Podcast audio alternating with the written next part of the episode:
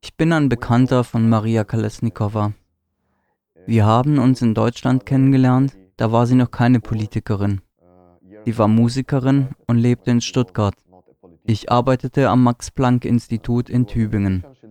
Wir lernten uns auf Facebook kennen und trafen uns ein paar Mal als Freundinnen. Als die Wahlkampagne diesen Sommer begann, war ich überrascht, dass sie kandidierte. Sie war der Kopf der Babarika-Gruppe. Dann wurde sie zur Führungsperson des gemeinsamen nationalen Koordinierungskomitees. Sie hat viele Videos gemacht, in denen sie die belarussische Bevölkerung anspricht und wurde sehr prominent. Ich habe ihr mal gesagt, hey Maria, wenn ich eine Präsidentin wie dich hätte, wäre ich sehr glücklich. Sie ist intelligent und gut aussehend. Sie ist jetzt auch im Gefängnis. Ich habe viele Freundinnen und Bekannte, die verhaftet wurden und mehrere Tage im Gefängnis verbrachten, bevor sie freigelassen wurden. Es ist ganz normal. Jeden Sonntag gehen immer noch 200.000 Menschen auf die Straße. Und das schon seit August. Ein paar hundert werden jedes Mal festgenommen.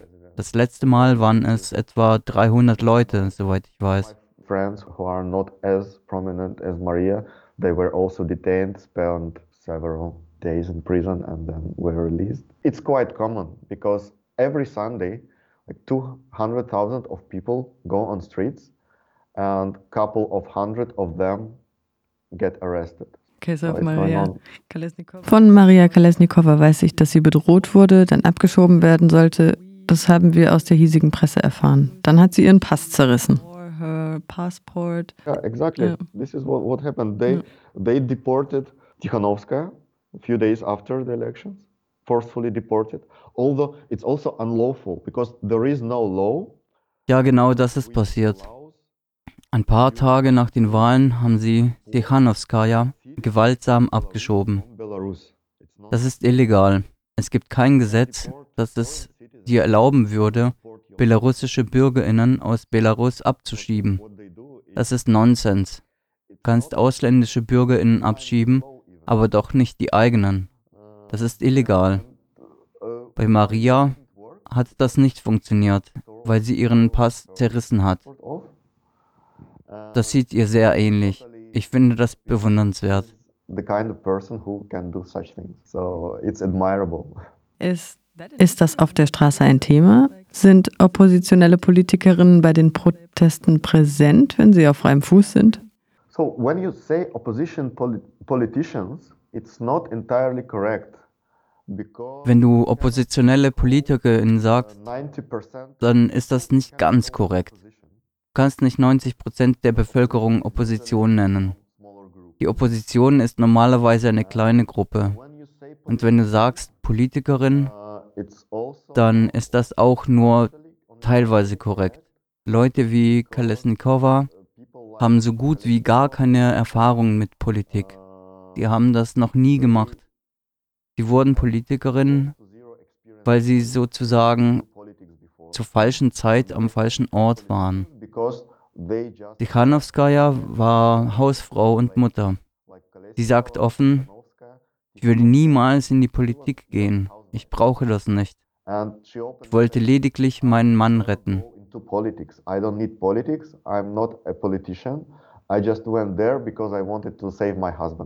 Nichtsdestotrotz wurden sie zu Symbolen der Protestbewegung. Nichtsdestotrotz wurden sie zu Symbolen der Protestbewegung und sie wurden de facto PolitikerInnen. Es ist trotzdem nicht korrekt, sie oppositionelle Politikerin zu nennen. For example, like Zenon Pozniak, Niklaev, Sannikov, Statkevich, like traditional guys who have been there for decades. Auch weil wir eine alte, traditionelle Opposition haben.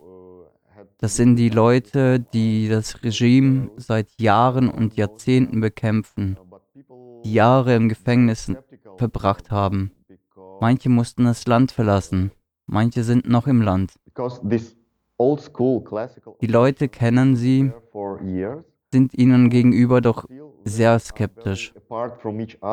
Denn diese traditionelle Opposition ist untereinander verfeindet und nicht imstande, gemeinsam zu handeln. Sie zerstreiten sich wegen Kleinigkeiten. Klar, sie versuchen die ganze Zeit, das Land besser zu machen, aber das Resultat ist mäßig. Sie haben nicht viel erreicht, sagen wir so. Oder vielleicht doch. Vielleicht haben sie den Nährboden für die großen Proteste, die wir gerade erleben, bereitet. Das kann so sein oder auch nicht.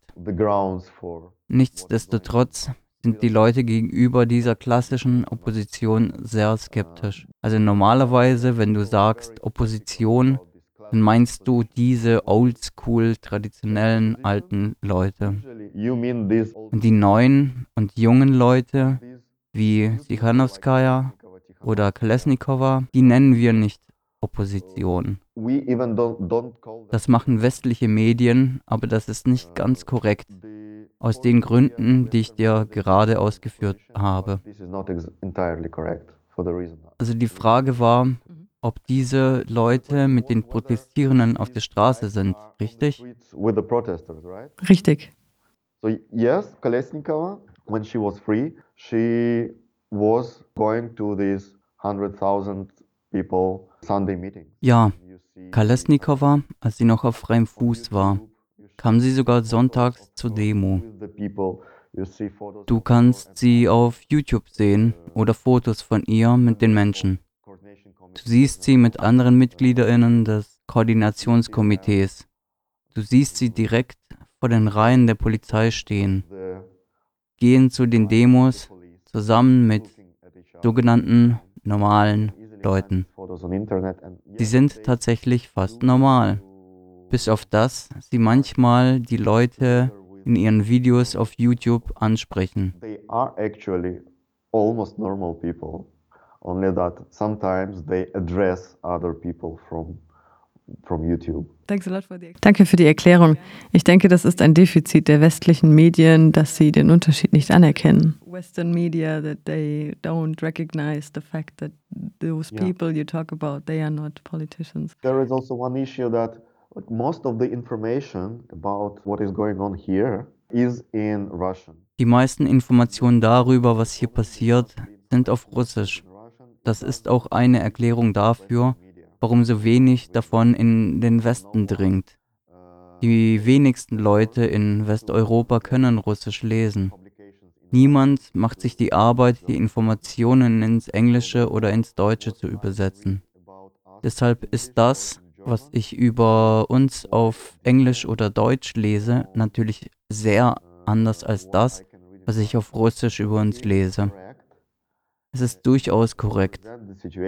Es repräsentiert die Situation gut, aber es ist, als ob du durch ein sehr kleines Fenster auf die Ereignisse schauen würdest. Du bekommst nicht das gesamte Bild. Das ist der Punkt.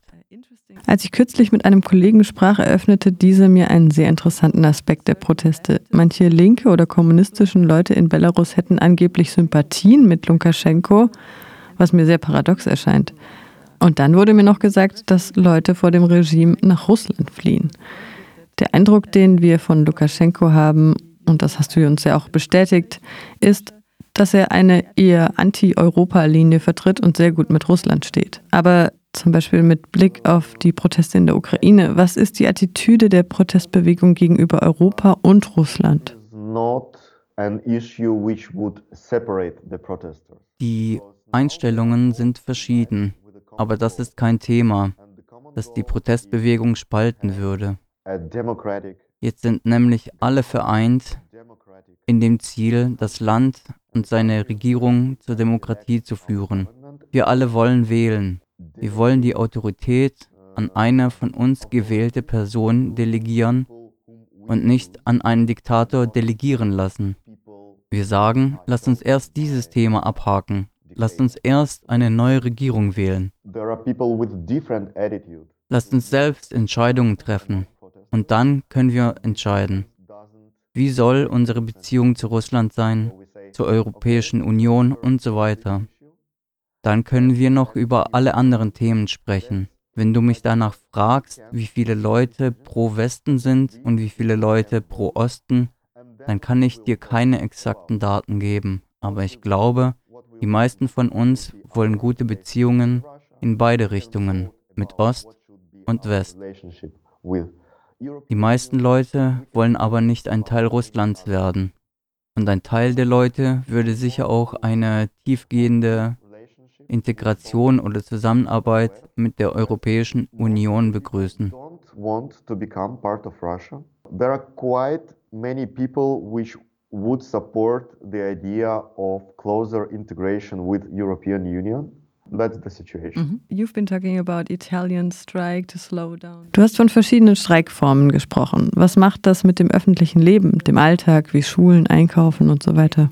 Like schools and production yeah. and um, shopping. Yeah. Unfortunately, everyday life. Leider, leider ist das alltägliche Leben nicht betroffen. Ich sage leider, denn wenn es das wäre, würde es den Prozess beschleunigen. Wir bemerken aber leider nichts dahingehend.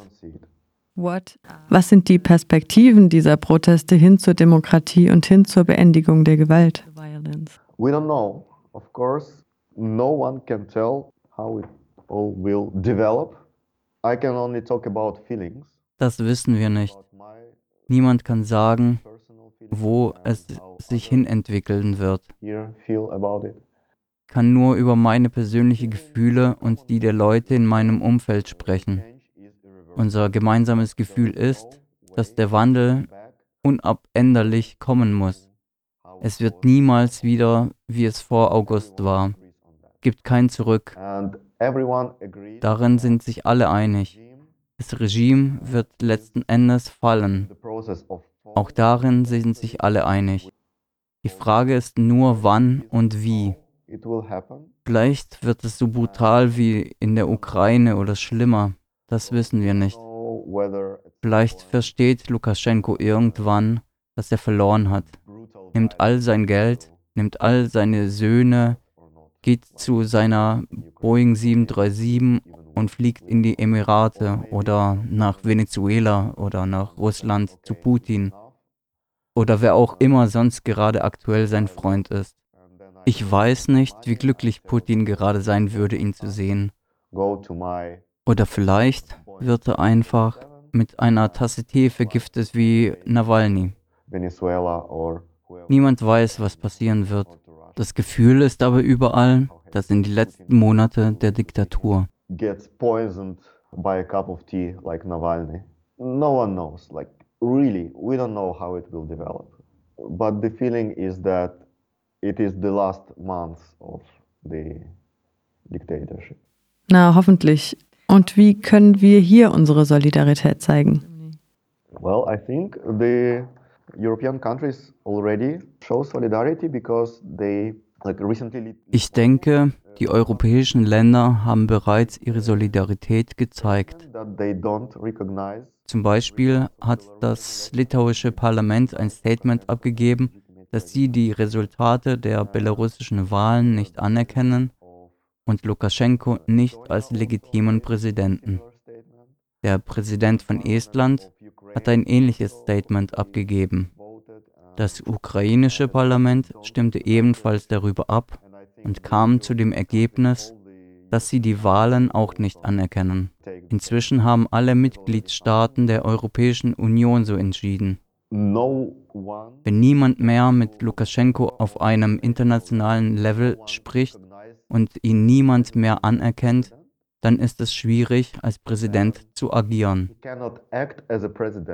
Das macht seine sogenannte Präsidentschaft nur zu einem Wort, nicht zu einer tatsächlichen Präsidentschaft. Wenn niemand dich als solches anerkennt, wie kannst du dann als Staatsoberhaupt agieren? Dann kannst du keine internationalen Verträge oder ähnliches unterschreiben. Du kannst nicht mit anderen Ländern Abkommen abschließen.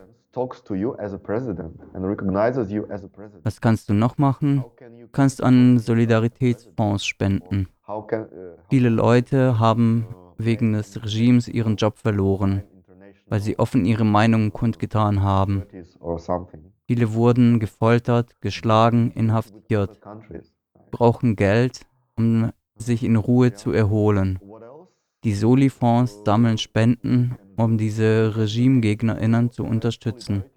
Auch AussteigerInnen aus Justiz, Militär, Geheimdienst, KGB, ErmittlerInnen, die, die also das System verlassen wollen oder bereits verlassen haben, verlieren natürlich auch ihre Jobs und ihren Lebensunterhalt.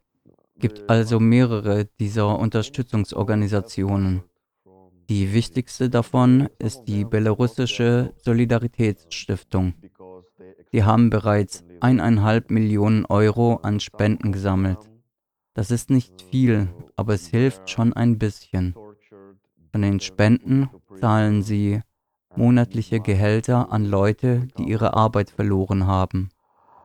Dann helfen sie ihnen auch, Weiterbildungen zu machen, um neue Jobs zu finden.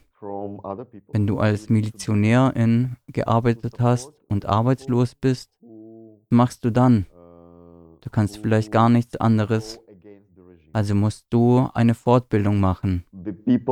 Belarusinnen und Nicht-Belarusinnen können in diese Fonds einzahlen.